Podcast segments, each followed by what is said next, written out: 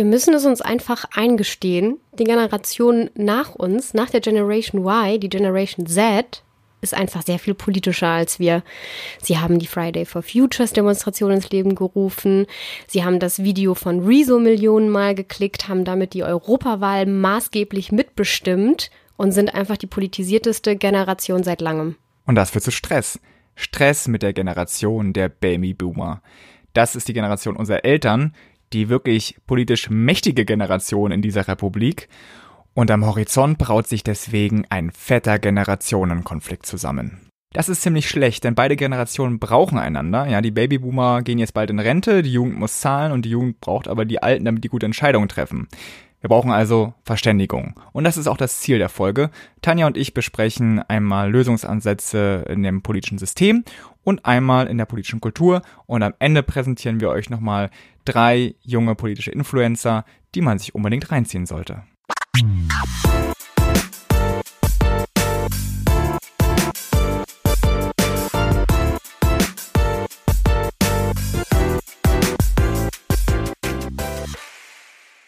Wir sind der Podcast, der euch Lösungen für das dritte Jahrtausend präsentieren möchte. Und das machen wir auch gleich. Vincent hat eine und ich habe eine. Mhm. Dazu gibt es am Ende immer eine Zugabe mit und was, was praktischen Ticks. Es gibt die drei politischen Influencern, denen ihr auf jeden Fall folgen solltet. Uh, Influencer.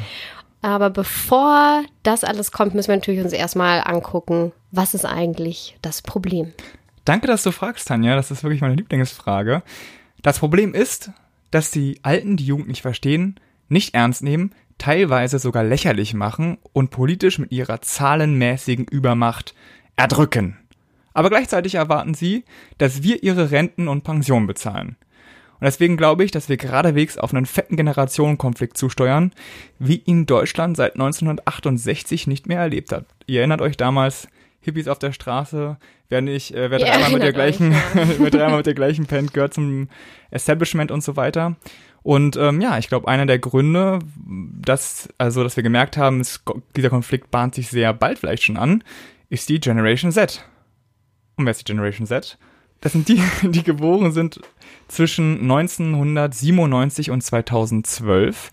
Das ist also die Nachfolgegeneration von Tanja und mir, der Generation Y. Und die haben gezeigt, unter anderem mit dem Rezo-Video, was über 14 mal Millionen Mal angeschaut wurde, ähm, dass sie es ernst meinen. Sie sind auf die Straße gegangen, bis zu 300.000 auf die Straße für Fridays for Future. Und bei der Europawahl haben die Erstwähler einfach mal alles auf den Kopf gestellt. Normalerweise, ne, CDU immer ganz vorne, aber bei den Europawahlen Erstwähler die Grünen 36 Prozent, CDU 11 Prozent und SPD weit abgeschlagen mit 7 Prozent. Genau, also wir gehören nicht mehr dazu, sondern alle die, ja, die jetzt nicht. 22 oder jünger sind. Und man muss auch sagen, Rezo selbst von dem Video, äh, wenn ihr es nicht gesehen habt. Der gehört auch zu uns, ne? Der ist noch im Camp genau, Generation Y. Das wollte ich gerade sagen, der gehört ja gar nicht zur Generation Z, aber die, die hauptsächlich äh, das gucken, kommentieren, das dann ihren Eltern und Großeltern gezeigt haben, die gehören viel auch zu der jüngeren Generation. Genauso wie, ähm, obwohl, nee, da weiß ich gar nicht wie alt sie ist. Naja, also viele, die heute schon politische Influencer sind und Einfluss haben, beeinflussen natürlich die jüngeren Generationen und gemeinsam haben die Jüngeren den Älteren mal gezeigt, was ihnen wichtig war vor der Europawahl. Ne? Und jetzt ist natürlich die Frage, wie reagieren denn die professionellen Politikerinnen und Politiker auf diese starke Politisierung der Jugend? Ne? Tanja, ich, ich habe mir so zwei Szenarien überlegt, die man ja so, wenn man nicht wüsste, wie die Geschichte ausgegangen ist, sich vorstellen könnte. Ne? Also Szenario A, die Älteren freuen sich total darüber, dass sich die Jugend politisch einbringt. Sie ermutigen sie zu weiterem Engagement, passen die eigene Politik ähm, an, an das, was die jungen Leute wollen. Oder Szenario B, sie sprechen der Jugend das Wissen ab, bezichtigen sie der Unreife und wollen ihre Meinung regulieren. Leider war Szenario B, ja, das ist, glaube ich, der Eindruck, den wir gewonnen haben. Und beispielhaft hat sich das gezeigt, zum Beispiel am ähm, Christian Lindner, weißt du noch, äh, was der gesagt hat? Das war das mit den überlastigen Klimaschutz mal lieber den Ach Profis. So, vor dem Video, ja. Genau. Dann Staatssekretär äh, Thomas Bareis von der CDU hat gesagt, wenn ihr erstmal euer eigenes Geld verdient, dann werdet ihr schon noch vernünftig.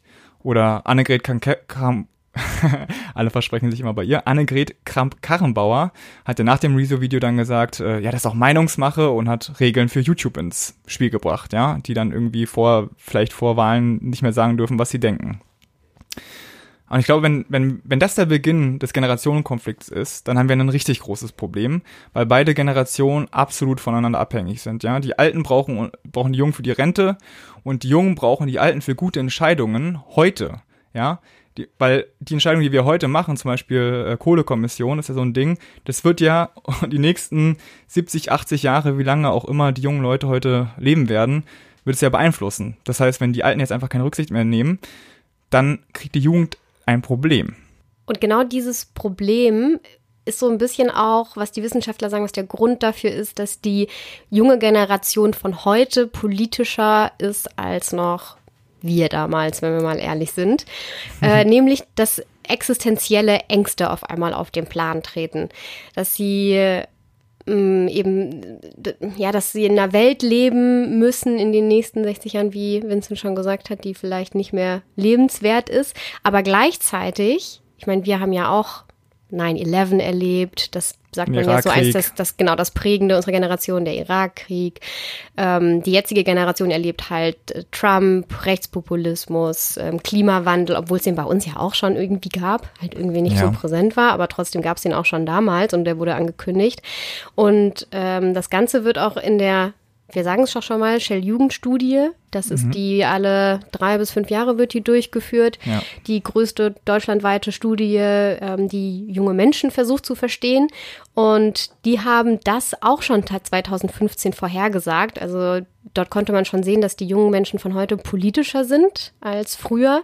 Und die begründen das auch teilweise damit nicht nur, dass es existenzielle Ängste sind, sondern dass die jungen Menschen nicht mehr so geprägt sind von ähm, ja, dem, den, den Ängsten, dass sie auf dem Arbeitsmarkt nicht bestehen können, dass sie keine Jobs finden, äh, Zukunftsängste im Sinne von, dass sie ganz äh, private eigene Sorgen haben, wie es eigentlich weitergeht in ihrem Leben. Genau, also privat ist Sondern dass es halt, der Arbeitsmarkt sieht gut aus. Ja, ich glaube glaub schon, dass es ein riesiger Unterschied ist. Also ich meine, für uns ist ja jetzt auch schon, wo wir ins Berufsleben gestartet sind vor wenigen Jahren, sah es ja auch schon ganz okay aus, ne? Aber man hört ja die ganze Zeit das Fachkräftemangel, das heißt, viele werden gebraucht. Aber ich weiß noch, ich hab, äh, war mal im Segelverein und da die Trainer, die waren dann ja eben so in den 20ern und ich weiß, dass die echt, äh, also vor jetzt so, wann waren das, 10 Jahren oder 15 Jahren, noch viel mehr Schiss hatten, dass sie keinen Job finden würden. Äh, also da hat sich echt was gedreht. Und deswegen, ne, wer äh, erst kommt die, so eine These, warum die okay, Leute. Ja. Aber erst kommt die kommt das Fressen, dann kommt die Moral, ne? Das heißt jetzt, äh, wenn die Persön wenn es persönlich ganz okay läuft, dann kann man sich um die großen Probleme kümmern. Jetzt kann man sagen, und das tun auch viele, boah, wie verallgemeinert ist das denn? Und eine ganze Generation irgendwie bestimmte Eigenschaften zuschreiben und das geht doch gar nicht. Und es gibt immer wieder Kritik an diesen Generationenbegriffen, mhm. die wahrscheinlich auch äh, berechtigt ist. Und es geht auch gar nicht darum, dass alle gleich sind, die in einem bestimmten, zwischen zwei bestimmten Jahren geboren worden sind, sondern es geht um bestimmte Trends, die man ablesen kann aufgrund von ähnlichen Erfahrungen und Eindrücken, die man gemacht hat in seiner prägenden Zeit, also in der Kindheit und Jugend und eben so große Ereignisse, wie wir gerade aufgezählt hat, haben für uns äh, 9-11, für die jetzige Jugend der Klimawandel. Das ist was, was ähm, die Generation halt irgendwie mitnimmt. Und natürlich ja. gibt es dann Einzelne, die da nicht reinpassen, aber in meinem Teil auch nochmal ein bisschen im Vergleich zu den Babyboomern. Sehr gut. Was sich so unterscheidet da. Also wir sind äh, nicht frei von Kritik an dem Generationenbegriff, aber manchmal gibt es auch Sinn, mit dem zu arbeiten. Ja. Und das wollen wir jetzt machen. Ich wollte noch auf eine Sache, jetzt gehen wir gleich über, eingehen, nämlich ähm, hat das ein Zukunftsforscher der Universität Saarbrücken, Christian Scholz, hat ähm, auf Grundlage der Shell-Jugendstudie auch äh, Thesen formuliert. Und zwar hat er damals schon vorausgesagt, dass es eine massive Beziehungsstörung, wie er es nennt, zwischen den etablierten Politikern und der Generation Z geben wird.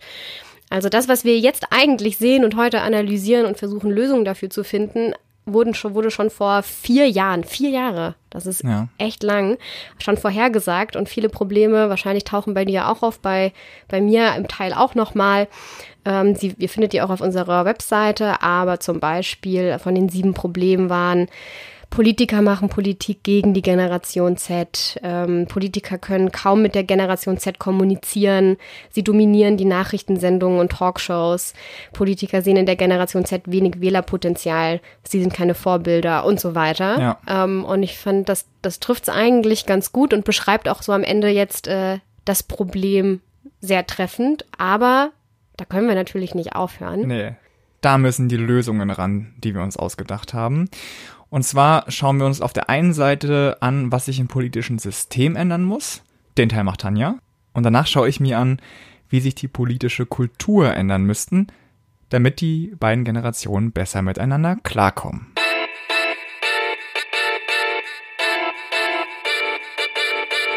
System und Kultur also. Ich muss jetzt noch fast vorwegschieben, weil ich würde mhm. erstmal denken, und vielleicht denken das einige von euch auch, ja, aber was ist mit den Inhalten? Sollten die Parteien und die Politiker sich nicht vielleicht erstmal auf die Inhalte konzentrieren und also, Politik machen, was? was? auch junge Menschen anspricht? Ja, was ist denn mit den Inhalten? Ist der Spruch, ist das Äquivalent für, denkt ja niemand an die Kinder. Das hört ja, man auch so oft. Keine Personalpolitik. Ja, genau. ähm, darüber haben wir uns auf jeden Fall auch unterhalten vorab, äh, was wir mit den Inhalten machen. Und sie sind eigentlich Grundlage von den anderen zwei Sachen. Und das gehört so grundlegend dazu, dass wir davon ausgehen müssen, dass wenn man zum Beispiel einen, ähm, in den Strukturen und Prozessen etwas ändert, dadurch auch Inhalte von jungen Wählerinnen und Wählern mit nach oben kommen oder auch in der politischen Kultur bringt es natürlich nichts, wenn ich jetzt irgendwie ganz hip mich auf YouTube anbiedere als Partei, aber dann immer noch sage, nö, aber äh, eine CO2-Steuer brauchen wir nicht. Also das eine bringt halt ohne das andere nichts und irgendwie ist das eine auch Voraussetzung. Also deswegen die Inhalte Davon Denkt gehen wir aus, mit. die müssen einfach mitkommen. Ich wollte trotzdem kurz einmal darauf eingehen, was das denn ist, vielleicht für die, die uns zuhören und sich denken, ja, aber was wollen denn diese jungen Menschen, falls man sich das Rezo-Video nicht angeguckt haben. Äh, das wichtigste Thema ist natürlich, haben wir schon oft gesagt, der Klimawandel. Das war auch das wichtigste Thema, was in dem Video immer wieder kam. Was Fridays for sind Future. Computerspiele. Computerspaß? Zweitwichtigste sind Computerspiele. War ein Gag. Okay. Nein, das zweitwichtigste, was ja auch noch kam, war die Vermögensverteilung in Deutschland. Ah, ja. äh, Vermögens- und Einkommensverteilung und das andere ähm, Friedenspolitik beziehungsweise die Bundeswehr und Auslandseinsätze und Waffen, Waffenhandel. Also was man halt sagen kann, ist, dass es äh, alles Themen sind, die sehr langfristig angelegt sind. Also Themen, die halt Leute interessieren, die eben nicht noch 30 Jahre lang das Land gut verwalten wollen, sondern 70 Jahre lang ähm, gut leben wollen in einer lebenswerten Welt. Und ähm, ein wichtiges Thema noch, um das nicht auch zu vergessen, ähm, ein freies und zugängliches Internet. Deswegen sind ja auch viele auf die Straße gegangen zur Artikel 13 Demo, also gegen die Upload-Filter mhm. vor ein paar Monaten. Das ist jungen Menschen auch wichtig und viele von denen sind auch pro-europäisch, was auch so ein Zukunftsthema ist. So viele wissen halt oder haben glauben, in Zukunft ist Politik nicht mehr machbar in Nationalstaaten und deswegen sind viele auch pro-europäisch eingestellt. Ja, und haben sie recht, verdammt recht. und das mal so ein paar, äh, weiß ich nicht, so ein paar Stichpunkte reingeworfen, was wir so unter diesen Themen verstehen. Ähm, bei der Shell-Jugendstudie spiegelt sich da auch vieles wieder, aber was bei der Shell-Jugendstudie auch rauskam von 2015 ist, dass 69 Prozent, also fast 70 Prozent aller Jugendlichen zwischen 15 und 25 Jahren der Aussage zugestimmt haben, Politiker kümmern sich nicht darum, was Leute wie ich denken.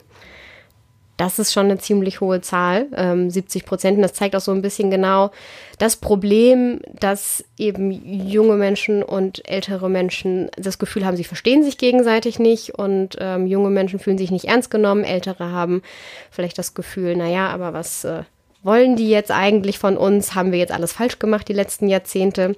Und deswegen müssen wir was ändern. Aber du, das mit dem Ernst nehmen, ne? Ja. Ich glaube, das stimmt halt auch einfach wirklich.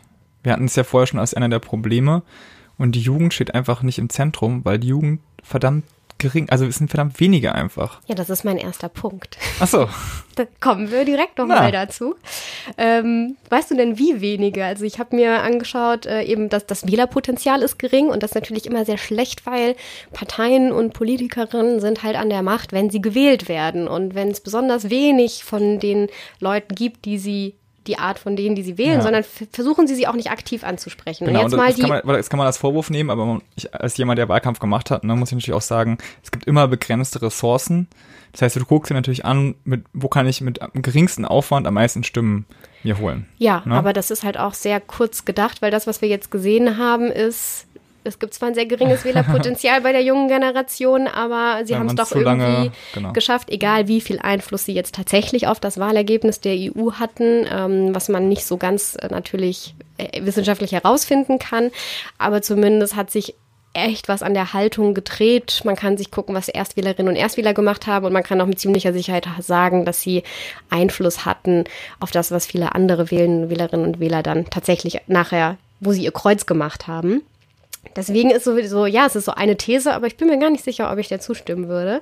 Aber gucken wir uns doch mal an, die, ich nehme jetzt mal eine größere Spanne, weil das ähm, 18 bis 21, das sind halt nur ne, drei Jahre, ab 18 darf man wählen, bis 21, das sind tatsächlich nur 3,6 Prozent, also 3,6 unfassbar wenig.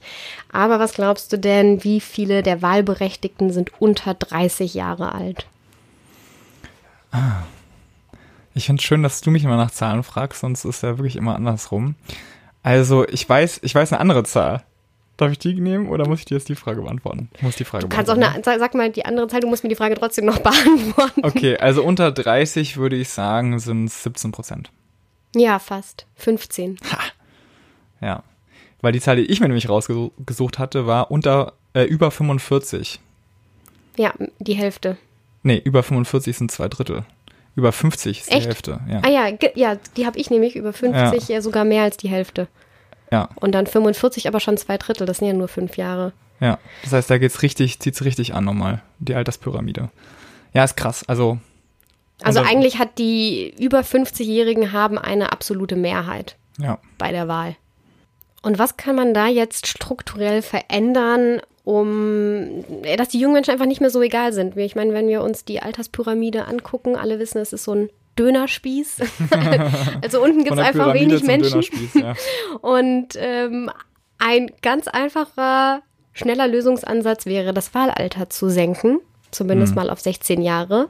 Ich finde das eine super gute Idee, vor allem wenn man sich, wenn man bedenkt, dass äh, das nicht bedeutet, dass alle 16-Jährige wählen dürfen, sondern alle vier Jahre kommt vielleicht eine Wahl, vielleicht auch alle drei Jahre.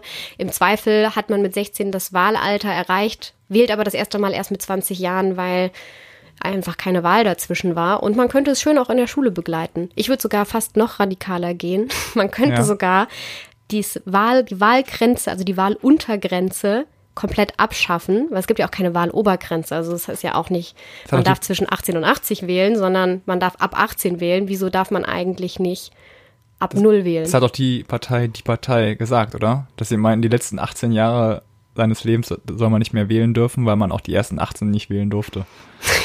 Weiß ich nicht. Aber Ja. es gibt auch seriöse, wie die Stiftung für die Rechte zukünftiger Generationen, die tatsächlich das fordern, also keine Altersgrenze. Ja. Es denken sich einige, äh, das geht doch gar nicht, sollen Babys jetzt wählen gehen? Äh, nein, es gibt schon kluge Menschen, die machen sich auch Gedanken, zum Beispiel, dass man sich eintragen lassen muss. Also man muss dann, wenn man unter 16 oder 18 ist, dass man vorher aufs Wahlamt gehen muss, sagen muss, ich möchte gerne wählen und auch nur vor Ort in einer Wahlurne wählen darf und nicht per Briefwahl, sodass nicht eben die Eltern für einen wählen, aber man selber sich eintragen lassen kann ab als Wählerin oder Wähler ab dem Alter, wo man sich bereit dafür fühlt, Ja, wenn aber, man das aber, selbstständig Ja, macht. oder die Eltern wählen einfach für einen. Genau, das gibt's auch so Familienwahlrecht. Ich meine, die Eltern bestimmen doch alles andere im Leben auch. Das finde ich aber nicht gut. Aber das ist ein, ist ein, ist ein weitläufiges Okay, Thema, okay. das können wir mal zur eigenen Folge machen. Ja. Äh, das gibt's tatsächlich auch. Ich, ich finde die anderen zwei besser. Schön, wie du mich hier ab, abmoderierst, aber ich finde es, äh, ja, lass uns, lass uns auf deinem roten Faden weiterschreiben. Also wichtig ist vor allem, dass man dadurch halt einen Ausgleichsmechanismus, einen strukturellen Ausgleichsmechanismus hätte gegen die Übermacht und die Überzahl der älteren Menschen, die halt einfach demografisch so gewachsen ist Ja. und nichts damit zu tun hat, dass sie weiser sind oder besser für die Zukunft Da bin ich Ja. da entscheiden können. Das freut mich schon mal. Äh, Dann habe ich ein zweites ähm, Problem, das ich, äh, für das ich Lösungsansätze habe, nämlich die geringe Präsenz und Teilnahme von jungen Menschen in den klassischen Diskurs, also in den klassischen politischen Medien, Talkshows, Fernsehen. Nachrichten, Ja. Leitartikel, genau, alles, wo halt irgendwie Politik anscheinend stattfindet, weil bis vor kurzem dachte man noch, auf YouTube findet sie nicht statt und auf sozialen Medien auch nicht, aber in den klassischen Medien findet sie statt. Und äh, da werden immer ja, die ähnliche Menschen sich angehört. Nämlich, ich habe eine, ähm, Analyse gefunden, wo sich innerhalb eines Jahres angeschaut wurde, wer eigentlich in Talkshows saß, in den größten deutschen. Und was glaubst du, was das Durchschnittsalter der Gäste dieser Talkshow war? 63,23 Jahre. Tatsächlich noch ein bisschen frischer. Okay, na, schade. 54,7 Jahre. Aber Ja. schon, also so relativ Aber 54, ich glaube 53 Jahre ist das Medianalter in Deutschland. Also es gibt genauso viele Jüngere wie Ältere. Also ehrlich gesagt, dann ist es ja schon fast wieder ein guter Schnitt für die Gesellschaft. Genau, aber dann könnte man ja auch sagen, äh, das mit dem Wählerpotenzial ist auch nicht so schlimm, weil das sind halt, es gibt halt mehr Ältere, warum sollen die nicht entscheiden? Also dann ändert sich ja nichts. Nee, total. Wir hatten ja auch gerade Und, und, und es ist auch nicht das Medianalter der Talkshow-Gäste, sondern das Durchschnittsalter. Also Okay. kann auch sein, dass 100 Prozent von denen einfach 54,7 Jahre alt waren, was nicht der Fall gewesen sein Ja. wird, aber es ist ja nicht das Medianalter der Talkshow-Gäste. Deswegen, ja. Ja. die Zahl ist nicht ganz aussagekräftig, sie ist auch schon äh, vier Jahre alt, deswegen äh, mit Vorsicht zu genießen, aber zum Veranschaulichen, dass einfach junge Menschen nicht vorkommen und wenn wir uns die Tagesschau vor Augen führen oder obwohl es ich schon das Gefühl habe, im letzten, seit Fridays for Future sich ein bisschen was geändert hat, wie oft ist Luise Neubauer bei Anne Will saß oder auch letztens erst bei, bei wem war das, Maischberger oder Illner, wo Johanna Ueckermann von der SPD, ähm, wer war denn Ja. da noch? ja, wir, wir haben ja schon gesagt, wir hatten ja gerade erst eine Folge aus zu Talkshows, wo wir gesagt haben, hey, so wie es da standard, standardmäßig gemacht wird, ist nicht so cool. Lass uns mal ein paar Sachen ändern und dann gehört wahrscheinlich das Alter, dass man da jüngere Perspektiven auch dazu holt. Sollte Genau, sollte man ja nicht, nicht, nicht nur, sondern halt auch. Und äh, da habe ich mich gefragt, naja, was kann man jetzt dagegen machen? Und das ist mir so ein bisschen die Parallele aufgefallen zu der Repräsentation von Frauen in Medien und auf Podien und in Talkshows, was ja auch, ähm, was nicht der äh, Repräsentation in der Bevölkerung Ja. ähm, entspricht. Also 50 Prozent Frauen in der Bevölkerung, die sind aber nicht präsent in den politischen Diskursen. Und natürlich äh, gibt es dann solche Instrumente wie Quoten, was man einführen könnte, aber für was man sich ja eher, vor allem wenn es um so Diskurse, also so äh, Diskussionsformate geht, eher macht, ist äh, Kampagnen. Äh, zum Beispiel, wie viele Frauen? Gibt es äh, einen schönen Twitter-Kanal, der zählt äh, Frauen auf Podien und wenn das reine Männerpodien sind, dann kann man das heutzutage eigentlich als Veranstalter sich nicht mehr nicht mehr geben. Das muss einem schon peinlich sein. Und das Ähnliche könnte man mit jungen Menschen machen, dass man vielleicht einfach bei jeder Talkshow zählt, Ah. was ist das Durchschnittsalter oder das Medianalter und so fragt, äh, wie alt ist dein Podium? Und so Kleiner ein Aufruf ähnlicher, ja, wer, also wer diese Kampagne machen möchte, ist okay. Ich äh, schütze es nicht mit meinem Copyright. so wie es gibt ja ganz viele, das finde ich immer ganz nett, äh, so Zug Podien zur Zukunft von irgendwas. Und Ja. die Zukunft ist dann immer Ü60, weiß und männlich. Man sich so, wow, das ist aber eine homogene Zukunft. Äh, und Ja. was für eine Zukunft bildet das eigentlich ab? Welche Gesellschaft soll das abbilden, frage ich mich da. Ähm, Das frage ich mich auch. und äh, so kann man auf jeden Fall äh, Aufmerksamkeit dafür schaffen. Und das ist ja eine, Bewusstsein. Ne? ja, Ja. Bewusstsein, Aufmerksamkeit, Sensibilisierung, Sichtbarkeit und sowas verändert auch etwas. Das wäre so ein Lösungsansatz für den Punkt 2. Und jetzt mein letzter. Jetzt geht's an die, äh, an die Machtverhältnisse. Nämlich die Menschen, die entscheiden, also die Politikerinnen und Politiker, die Mandate und Ämter besetzen, sind einfach überdurchschnittlich alt. Also im Parlament, das hatten wir auch schon in unseren Folgen, haben auch die Babyboomer die absolute Mehrheit von über 50 Prozent. Und äh, du kannst gerne nochmal, wenn du so gerne schätzt, schätzen, wie viele Abgeordnete anteilsmäßig im Bundestag unter 30 Jahre alt sind. Oh, das waren richtig, richtig wenige. Unter 30, Mhm. ich glaube 2,6 Prozent. Zwei Prozent. Ah, verdammt. Ja. Zwei Prozent aller Abgeordneten sind unter 30 Jahre alt. Die Wahlberechtigten unter 30 Jahren waren 15 Prozent. Ja. Also das ist äh, Das hatten wir doch auch. in- harte Das haben wir Unterrepräsentation. doch in der allerersten Folge, oder? Äh, als wir gefragt haben, ob der Ja, Bundestag nicht besser sein. ausgelost werden sollte. Weil der halt Ja, also so. noch ein Lösungsansatz. Den habe ich gar nicht aufgeschrieben, Ah, ja. aber noch ein Lösungsansatz. Wir losen äh, repräsentativ aus. Ja. ein Lösungsansatz hat jetzt Vincent schon reingeworfen, auslosen. Ein zweiter könnte sein Jugendquoten in Parteien oder auf Wahllisten der Parteien, also so wie man bei der Listenaufstellung in den allermeisten Parteien auch guckt, dass man abwechselnd auf den Listenplätzen Frauen und Männer hat, könnte man genauso gut eine Jugendquote einführen und sagen, auf den vorderen Listenplätzen müssen mindestens 20 Prozent der Kandidatinnen und Kandidaten unter 35 Jahre alt sein, was die Grenze für äh, die Jugendorganisationen der meisten Parteien ist, um so junge Menschen zu fördern, auch Politik zu machen. Und ein weiteres Problem dabei ist ja nicht nur, dass es viele ältere Leute sind, die in die Politik machen, sondern auch der Typus eines Politikers oder einer Politikerin sehr oft sich immer wieder wiederholt. Also es eine sehr homogene Gruppe ist, dass sie oft äh, mittelalt sind, dass sie eher technokratisch sind, als dass sie für die Sache brennen, dass sie sich eher konformistisch verhalten, als idealistisch oder anzuecken, weil man möchte ja in seiner Partei gut dastehen, man möchte auch wiedergewählt werden.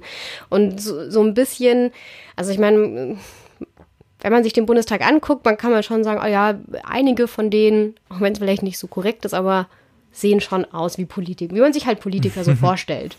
Und ja. äh, diesem Typ von Politiker und Politikerin entspricht halt nicht dem Zeitgeist und nicht dem, was äh, junge Menschen repräsentiert. Und ich glaube zum Beispiel, es reicht nicht nur irgendwie Leute, die altersmäßig jung sind, nach vorne zu bringen. Dann haben wir nachher ganz viele Philipp Amthors vielleicht. Wenn man halt einen 25-Jährigen in, äh, ja, der sich verhält Geist, wie ein Mitte, 60-Jähriger, dann hat er, dann genau. Philipp Amthor. Und dann hat dann auch äh, kein Leider. junger Mensch etwas äh, von gewonnen. Deswegen müssen wir natürlich den Leuten nicht nur erm ermöglichen, auf die Listenplätze zu kommen, wenn sie sich schon in Parteien engagieren, sondern natürlich müssen sie sich auch in Parteien engagieren. Dazu empfehle ich unsere Folge zu Parteireform. Ähm, da wo wir, wir heute ein bisschen haben, selbstreferenziell, merke ich gerade, ne? Aber ja, weil aber halt, auch, weil wir es auch, äh, ist unser streift, Thema einfach Ja, ist. stimmt, das streift viele Sachen, die wir schon angesprochen haben, ja. Ja.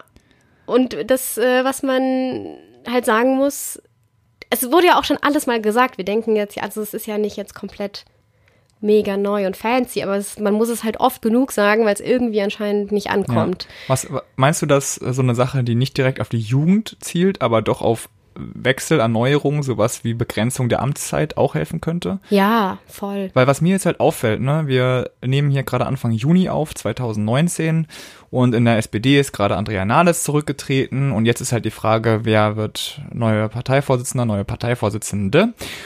Und es gibt dann einfach diese, immer diese Generation Packs von Leuten, die sich gegenseitig helfen und so weiter. Und wenn es jetzt einfach wieder so jemand wäre aus dieser Generation, dann wäre wär gar nichts geholfen, sondern wir müssen jetzt wirklich mal verjüngern. Und ich glaube, du kannst diesen Verjüngerungsprozess einfach permanent am Laufen halten, wenn die Leute nicht so lange auf ihrem Posten da sein dürfen. Dann gibt's halt nicht diese einen Packs von Generationen, die sich da über die Jahre durchschleppen, durchziehen, sondern ja, du hast immer, immer mal wieder neue, die reinkommen und die dann auch wieder rausgehen. Ja, finde ich eine super gute Idee. Und um das äh, noch zu komplementieren, wie, äh, ja, äh, aber dann sollen die jungen Menschen doch in ihre in, in die Parteien gehen. Was, was haben sie denn? Muss man halt anerkennen, dass die Lebensrealität einfach eine andere ist als noch früher. Das äh, Engagement, nur um ein paar Stichpunkte zu nennen, digitaler sein muss, dadurch ortsunabhängig, zeitunabhängig, ähm, thematisch und projektorientiert und auch äh, vielleicht einfach ohne Mitgliedschaft ermöglichen. Also vielleicht äh, die Leute einfach mal mitmachen lassen, ohne dass man gleich ein Parteibuch mit in der Hand halten muss. Ja. Und wenn wir das jetzt alles mal äh, zusammen verdichten in einem einzigen Fazit, dann kommen wir auf, wenn ich jetzt deine Vorschläge noch mit hinzunehme, auf sechs strukturelle Empfehlungen, die man also als Lösungsansätze, um dem Generationenkonflikt entgegenzuwirken und alt und jung wieder näher zusammenzubringen in der Politik. Sechs Punkte. Erstens, Wahlalter senken oder auch Wahlalter komplett abschaffen. Zweitens, eine Kampagne, wie alt ist dein Podium? Drittens, das Auslosen von Parlamenten. Viertens, Jugendquoten in Parteien. Fünftens, fünftens politisches Engagement nach den Bedürfnissen junger Menschen ermöglichen. Und sechstens, Amtszeiten begrenzen.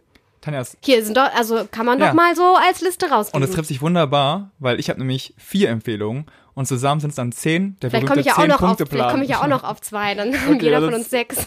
Alles klar. Ich hatte auch am Anfang vier. Wäre so schön aufgegangen. Ja. Super. Also haben wir jetzt die strukturellen Fragen geklärt. Und dann würde ich sagen, widmen wir uns jetzt einmal der politischen Kultur.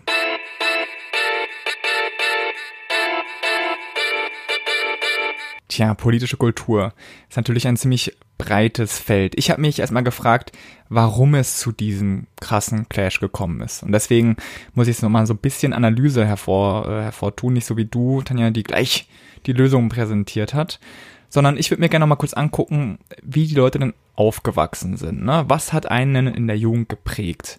Das macht ja gerade dieses Generationenkonzept von Professor Klaus Horelmann aus. Und mein Fazit ist, die sind einfach komplett in einer anderen Welt aufgewachsen. Die Babyboomer und die Generation Z, ja. Wenn du eine heutige 15-Jährige von heute in die 50er Jahre beamen würdest, ganz ehrlich, die würde es nicht lange machen.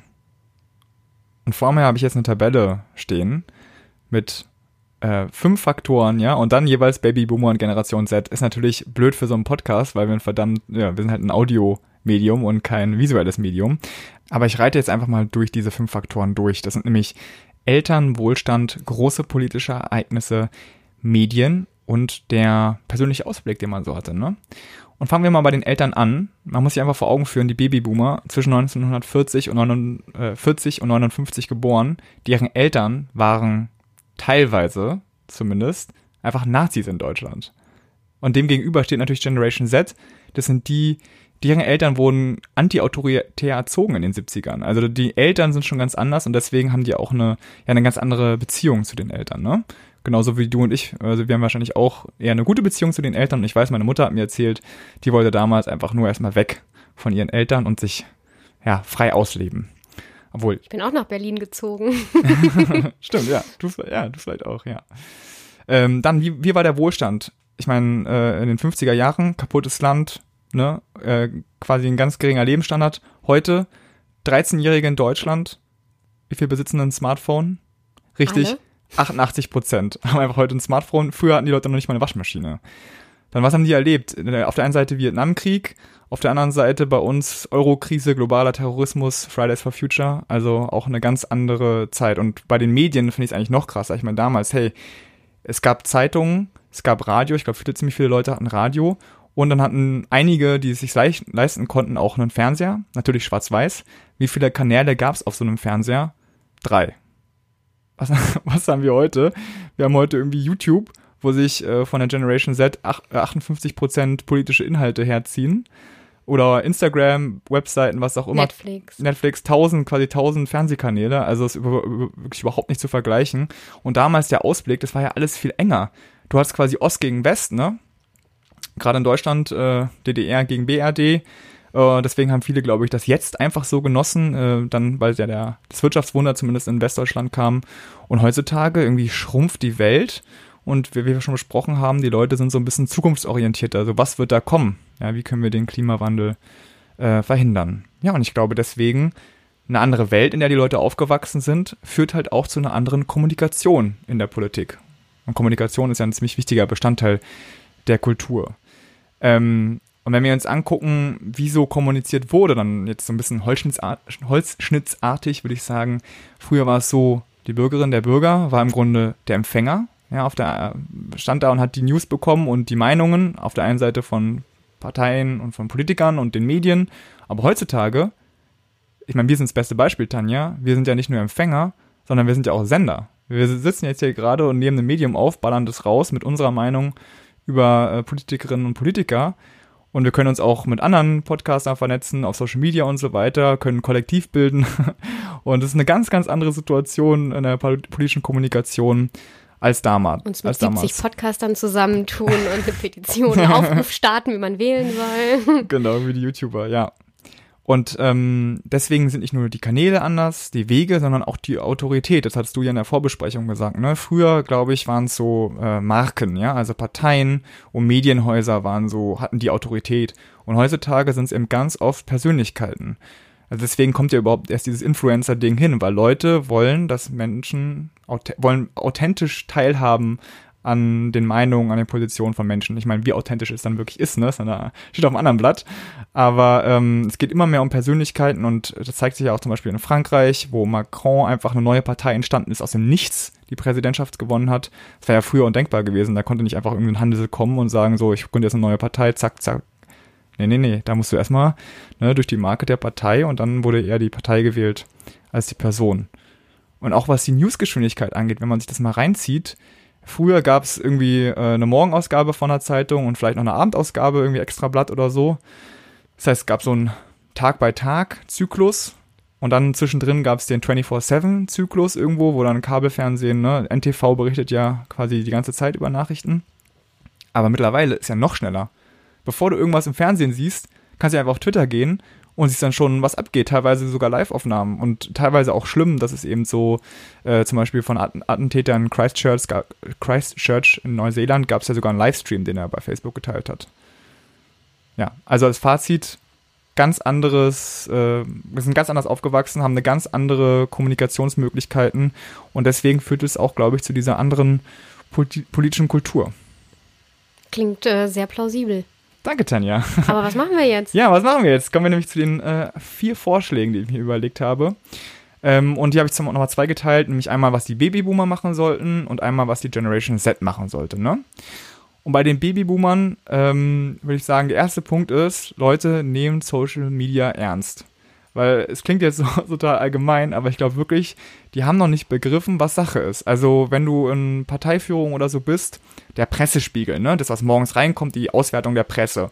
Das ist das, was man sich anschaut. Oh, gibt's schon Social, so, Social Media Spiegel? Natürlich kannst du, theoretisch könntest du sowas machen, wenn du die aber Ressourcen es investieren. wahrscheinlich niemand damit.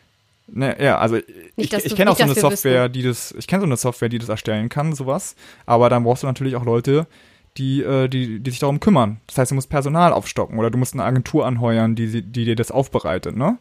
Und es geht aber nicht nur darum zu hören, was irgendwie in Social Media besprochen wird, sondern es geht eben um dieses Community Management, ja? Also statt irgendwie nur Verlautbarungen rauszuhauen und Pressemitteilungen, sollte man sich eben überlegen, welche Macht da auch drin steckt. Und das sieht man ja auch bei diesen YouTubern und so. Warum finden die Leute die denn geil? Ja, weil die, die Stars reagieren halt einfach direkt. Ja, schreib mir was in die Kommis und dann schreiben die was in den Kommis und dann gibt's dann einen richtigen Dialog. Und es kann natürlich jetzt, ähm, weiß nicht, äh, unsere Kanzlerin kann jetzt natürlich nicht jeden Tag äh, die ganze Zeit irgendwie Instagram auschecken, schon klar, aber du musst einfach die Leute äh, dir holen, also Angestellte, die müssen es dann aufbereiten und du musst auch aktiv Feedback einfordern. Das ist ja auch das Geile, dass man einfach direkt mal fragen könnte, hey Leute, wie findet ihr gerade diesen Gesetzesvorschlag? Hast du sowas schon mal erlebt?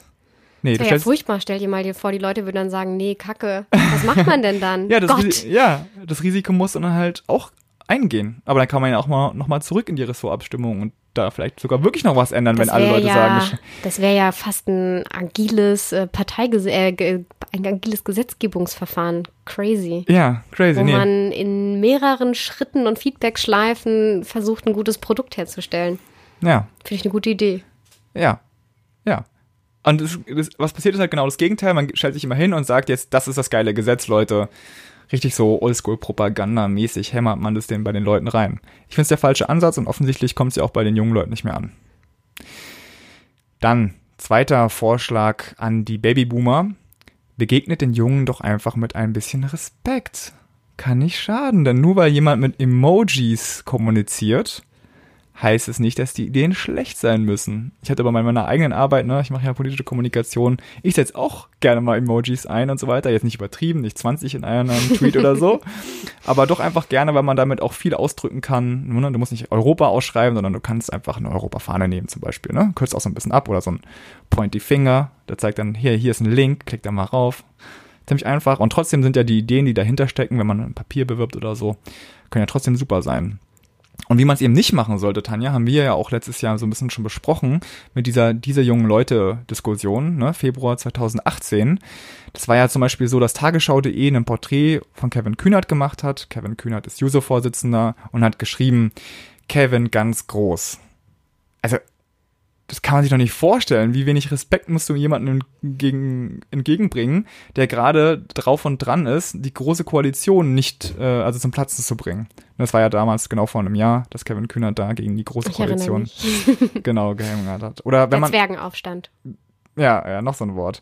Oder wenn man Leute als junge Frau oder junger Mann bezeichnet, keine Ahnung, in der Diskussion, dann ist ja auch noch dabei in der, in der Podiumsdiskussion. Sorry, aber ich habe noch nie in der Podiumsdiskussion zu jemand Älteren gesagt, ja, der Mann da oder die Frau da. Also, Alter Mann. ja, das würde man nicht machen. Ja. Also Respekt, aber gleichzeitig würde ich sagen, nicht so anbiedern, ja. Niemand will Jugendsprech von Leuten hören, die über 30 sind. Das klingt auch einfach mega peinlich und so funktioniert es auch nicht. Sondern einfach mit Respekt sagen, ernst nehmen und dann glaube ich, ist man schon ein gutes Stück weiter. Willst du die zweiten hören? Also, was die Generation Z machen sollte auf der anderen Seite? Ja. Und was wir machen sollten. Zu wem zählen wir, zählst du uns denn? Ja, das ist der Punkt. Ich glaube, die Generation Y könnte vielleicht so ein bisschen eine Mittlerrolle einnehmen, ne? Weil tatsächlich. oh, wir sind schon wieder die. die nee, aber anpassen. stimmt. Also, wenn wir uns angucken, zum Beispiel Thema Internet, ne? Also du und ich sind beide zur Schule gegangen, ohne dass überhaupt jemand ein Smartphone hatte, am Anfang zumindest. Also ich mm, auf jeden Fall. Ja, korrekt. 89 geboren bin ich. Also wir hatten schon Handys, aber keine Smartphones. Genau, ja. genau, ja. Und ähm, im Gegensatz, und das Internet haben wir entdeckt, also ich habe noch Modems mitbekommen, die so und dann konnte Wo nur... das Internet noch Geld gekostet hat pro Minute. Äh, genau, und nur, man konnte entweder telefonieren oder ins Internet gehen und dann Kinder, seid ihr schon wieder im Internet? ja, oh und das, das, erleben die aktuellen 13-Jährigen, ich habe es gesagt, 88 Prozent ein Smartphone, das erleben die natürlich total anders, ne? Und deswegen könnten wir ja vielleicht versuchen, da so ein bisschen die Brücke zu schlagen, weil wir sowohl die analoge Welt kennen und dann die digitale auch. Könnte sein. Ja, sag mir erstmal, geht zwischen wem wir dann noch vermitteln sollen.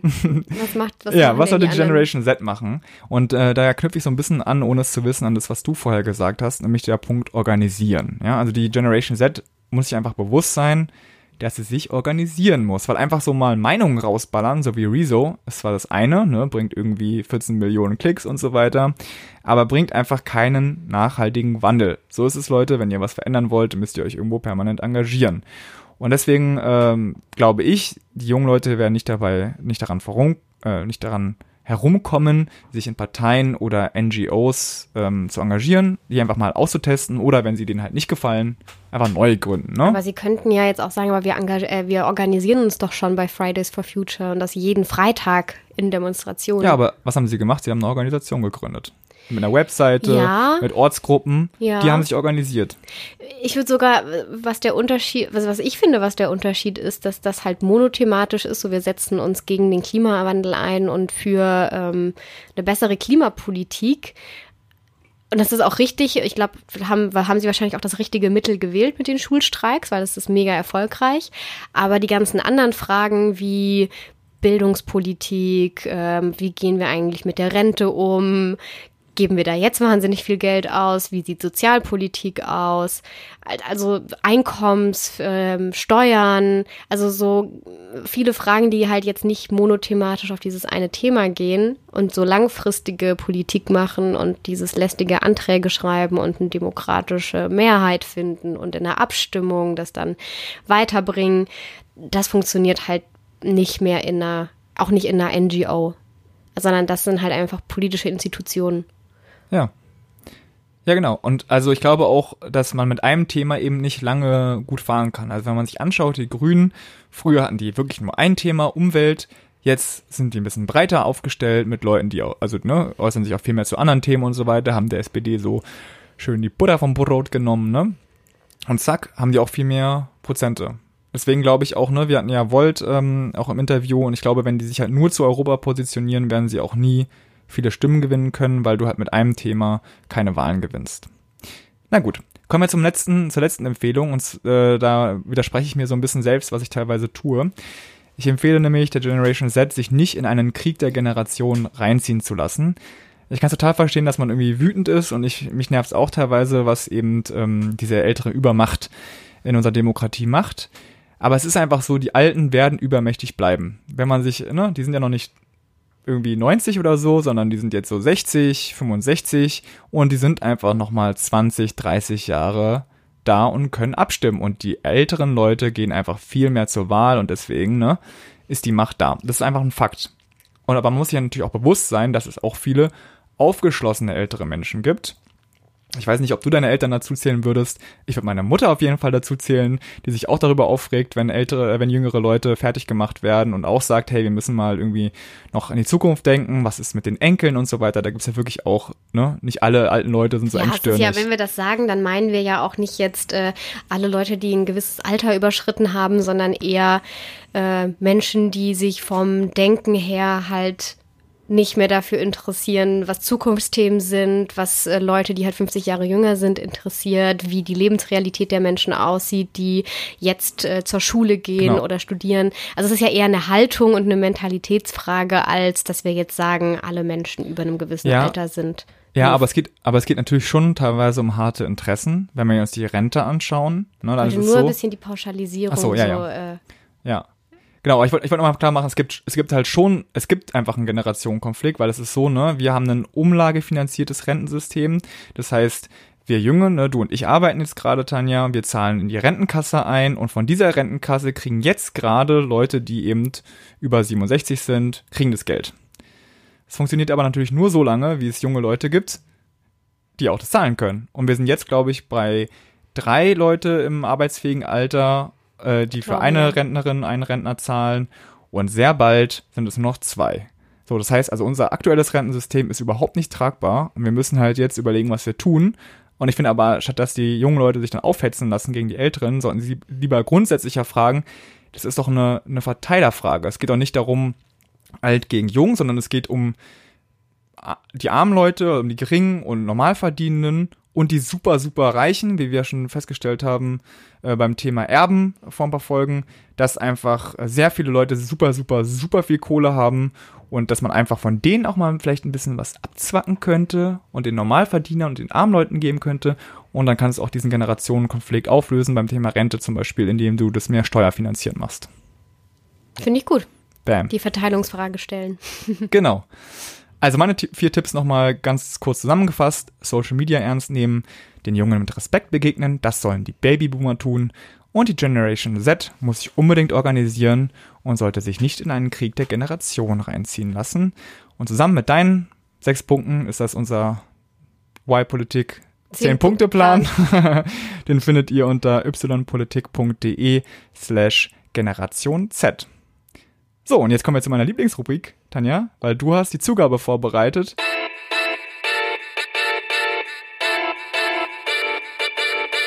Vincent hatte gesagt, ich muss mich auf drei beschränken wegen der Länge. Und das war echt eine harte Aufgabe.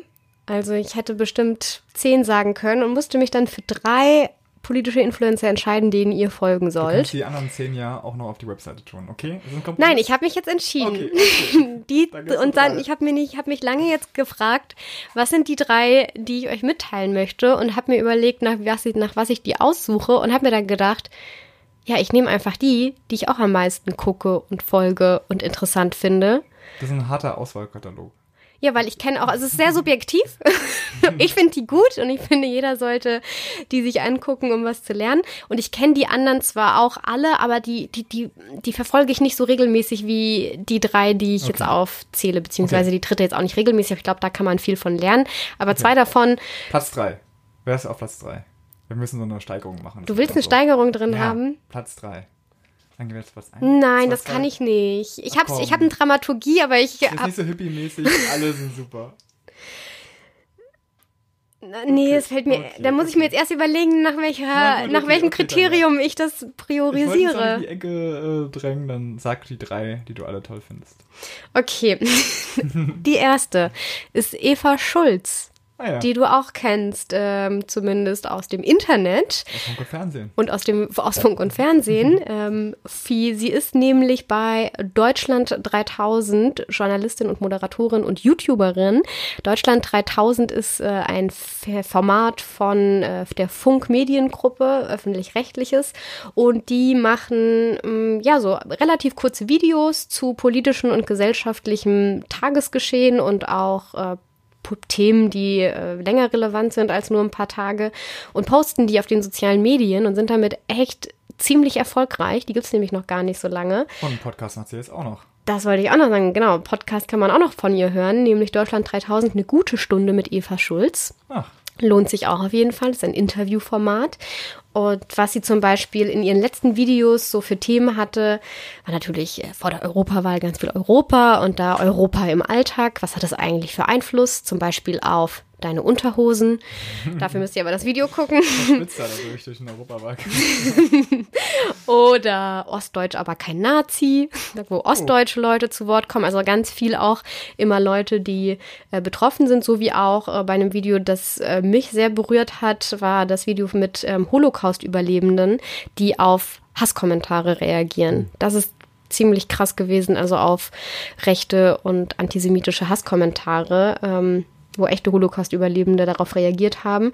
Und äh, ja, sie macht einfach Videos, die sind kurzweilig und die bewegen. Ist jetzt, ich glaube, ich bin schon ziemlich alt für die Zielgruppe, die das sonst so guckt. Aber ihr solltet die Leute, denen ich sage, denen ihr folgen sollt, vor allem auch folgen, um bestimmte Sachen zu verstehen, um vielleicht Politik in Social Media zu verstehen. Ähm, und nicht nur, wenn ihr jetzt auch vielleicht älter seid und sagt, boah, das ist alles so schnell geschnitten und da kommen auch ganz viele Emojis äh, drin vor und die Sprache ist vielleicht nicht so meins, so wie bei Rezo die ganze Zeit äh, fucking gesagt wurde. Ähm, man muss sich sowas angucken, auch um das zu verstehen. Und je mein, meine, meine Erfahrung ist, ich weiß nicht, wie es dir geht, je öfter ich sowas angucke, desto mehr bin ich auch drin und desto mehr catcht es mich auch und irgendwie. Ich verstehe dann zwar immer noch nicht, warum es einen catcht, aber man, man gewöhnt ja, sich aus, man hat so Seh-, Seh und Hörgewohnheiten. In Tagesschau musste man bestimmt auch als junger Mensch erstmal 10, 20 Mal gucken, bevor man es irgendwie gut fand. Wenn man es überhaupt irgendwann gut findet. Ich finde es ganz gut, aber okay. Wer ist noch unter den Top 3? Ähm, ja, äh, mag ich ganz sehr. Passt, ist vielleicht gar nicht das, was man erwarten würde, weil sie eigentlich Wissenschaftlerin ist, nämlich Chemikerin. Ah. Kim, äh, Mighty Nguyen Kim vom MyLab MyLab ist ihr YouTube-Kanal und sie ist ähm, äh, promovierte Chemikerin tatsächlich und macht jetzt aber hauptsächlich Wissenschaftsjournalismus auf YouTube, was bedeutet, dass sie wissenschaftliche Themen verständlich erklärt und ganz viele Phänomene in der Welt wissenschaftlich und auch chemisch erklärt, aber eben nicht nur so Themen wie das Micellenwasser, ob das tatsächlich die Haut besonders gut reinigt, sondern auch äh, sehr politische Themen. Also zum Beispiel hat sie so ein Format, wo sie wissenschaftlich Dinge prüft und dann so Approvals und Non-Approvals verteilt. Und sie hat zum Beispiel Rezos Video, den Teil zum Klimawandel, wo er ja auf ganz viele wissenschaftliche Fakten eingeht, hat sie auch wissenschaftlich geprüft, ob Rezo da eigentlich auch tatsächlich wissenschaftlich korrekt gearbeitet und zitiert hat. Und sie macht auch so, äh, spricht über das weibliche und männliche Gehirn und ob sich das jetzt unterscheidet oder nicht und ob es da Unterschiede zwischen den Geschlechtern gibt oder auch ähm, Themen, das Thema Rassismus bearbeitet sie oft in ihren Videos. Also ist eine große Bandbreite. Und sie war tatsächlich erst vor kurzem in dem Podcast von Eva Schulz bei Ach. eine gute Stunde mit Eva Schulz. Und da hat sie das Zitat gesagt und das war auch der Grund, warum ich sie ausgewählt habe, bevor ich das Zitat gelesen habe. Da hat sie nämlich gesagt, man kann politisch sein, indem man für die Fakten einsteht.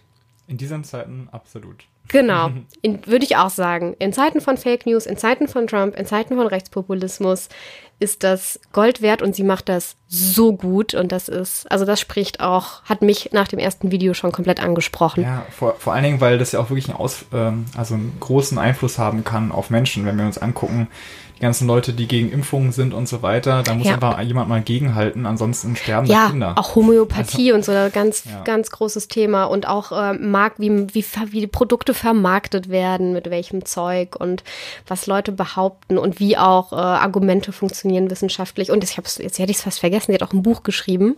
Sie ist auch Autorin, alles chemisch, nee, komisch, alles chemisch. Ähm, auch sehr gut. Habe ich mal reingelesen. Jetzt muss ich mir das mal reinziehen, weil ich stand in Chemie immer ich glaube, die beste Note, die ich dann am Ende hatte, war eine 4 minus. Ja, ich habe mich ja damals entschieden zwischen Politikwissenschaft studieren oder Chemie studieren. Ach, Jetzt, wenn ich sie gucke, bin ich manchmal ein bisschen, ja, ein Fakt über mich. manchmal bin ich jetzt ein bisschen traurig, wenn ich sie gucke. Sie ist sehr cool. Also guckt sie euch auf jeden Fall an. Mhm. Und, dann habe ich noch, genau. Äh, die dritte Person ähm, ist komplett ungewöhnlich. Ähm, Diana zur Löwen eine der erfolgreichsten äh, Influencerinnen in Deutschland. Mode und Beauty ist ihr Thema, mhm. Lifestyle und Mode. Eine äh, klassische Anfang 20-jährige Blogger-Influencerin, wie man meinen möchte. Aber seit circa einem Jahr fängt sie an, sich für äh, politische Themen zu interessieren und nimmt ihre Nutzerinnen und Nutzer dabei mit, ähm, wie sie anfängt. Also es war ihr, sie, sie selbst sagt, ihr war das irgendwann ihre Themen, die sie bisher bearbeitet hat, irgendwann zu langweilig und Politik ähm, beeinflusst alle und hat Auswirkungen und sie wollte sich damit auseinandersetzen und hat einfach angefangen, hat Bücher gelesen, ähm, spricht über diese Bücher, teilt das ihrer Community mit und was ich daran so faszinierend finde, ist, wie sie, dass sie, dass ihre Followerschaft halt nicht wie schon bei Deutschland 3000, das sind halt schon, ne, politisch interessierte Menschen oder zumindest irgendwie hat sie da was hingebracht. Und sie erreicht halt Leute, die sich für Mode und Beauty und Lifestyle interessieren und jetzt auf einmal politische Themen so rein Clever. geflossen Vielleicht bekommen. hätten du und ich auch erstmal einen Podcast über Mode, Beauty und Fußball machen sollen. Hätte ich auch machen sollen, ja. Bin ich auch neidisch drüber. Ja. Obwohl ich unsere Community natürlich toll finde. Aber man erreicht einfach ganz andere Leute. Überlegt, okay, ich will halt wirklich Influencer sein, also wirklich Einfluss haben. Jetzt hat sie den auch. Ja, ich meine, wer würde, wer wünscht sich nicht immer alle politischen Stiftungen, alle Parteien? Jeder möchte immer die Mitte erreichen und die jungen Leute, die eben noch nicht Tagesschau gucken. Ähm, und sie erreicht sie einfach. Und deswegen war sie auch ähm, in der Kampagne des Europäischen Parlaments eingespannt und war In- Influencerin, die zum Wählen aufgerufen hat für das Europaparlament. Und hat auch äh, im EU-Parlament in Straßburg gesprochen, Dorothee Bär getroffen und ähm, hat auch einen Podcast. Okay, also kannst du mal kurz zusammenfassen, wer waren die drei, den wir, die wir dann auch kurz vorstellen auf ypolitik.de slash Generation Z? Genau, da findet ihr auch alle Links dann zu den Profilen. Das sind Eva Schulz, Mai T. Nguyen Kim vom MyLab, oh, Eva Schulz von Deutschland 3000 und Diana zur Löwen. Von YouTube. Instagram, ah, okay. hauptsächlich. Ja, ja, überall, überall. Aber alle sind ja überall. Ja. Super. Also dann sind wir, haben wir hier mal den Generationenkonflikt äh, aufgebrochen, haben zehn Vorschläge gemacht und dann noch drei interessante Menschen vorgestellt, denen man folgen kann. Und äh, ich wollte mich nochmal bedanken, oder wir, ich weiß nicht, ich überrasche dich jetzt mal ein bisschen kurz, Tanja, weil wir haben ja im Mai noch eine extra Folge zur Europawahl rausgebracht, die ähm, echt gut angekommen ist, freund schönerweise. Haben uns eine Menge mehr Leute bei Spotify jetzt gefolgt. Das heißt, euch möchte ich mal begrüßen, dass ihr jetzt neu dabei seid und äh, vielen Dank fürs Interesse. Und ja, wenn alles gut läuft, ne, dann hören wir uns wieder in drei Wochen mit Lösungen fürs dritte Jahrtausend.